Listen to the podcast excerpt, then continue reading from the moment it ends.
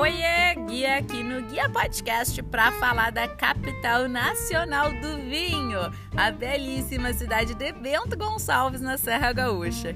E eu vou começar pelo princípio, já que a cidade foi colonizada principalmente por imigrantes italianos, o que influencia muito até hoje nas atrações, na arquitetura, na cultura, na gastronomia e nas atividades em geral disponíveis para os visitantes.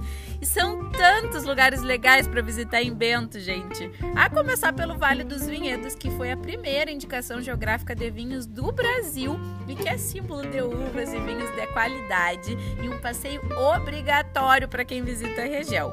Mas se engana quem pensa que é só de vinho que um turista que visita a cidade vive.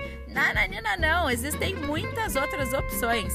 Tem o roteiro Caminhos de Pedra, cheio de restaurantes incríveis, produtos coloniais e artesanais, paisagens maravilhosas e também tem o passeio da Maria Fumaça entre Bento Gonçalves e a cidade vizinha Carlos Barbosa, entre tantos outros que tu pode encontrar aqui na Sou Guia.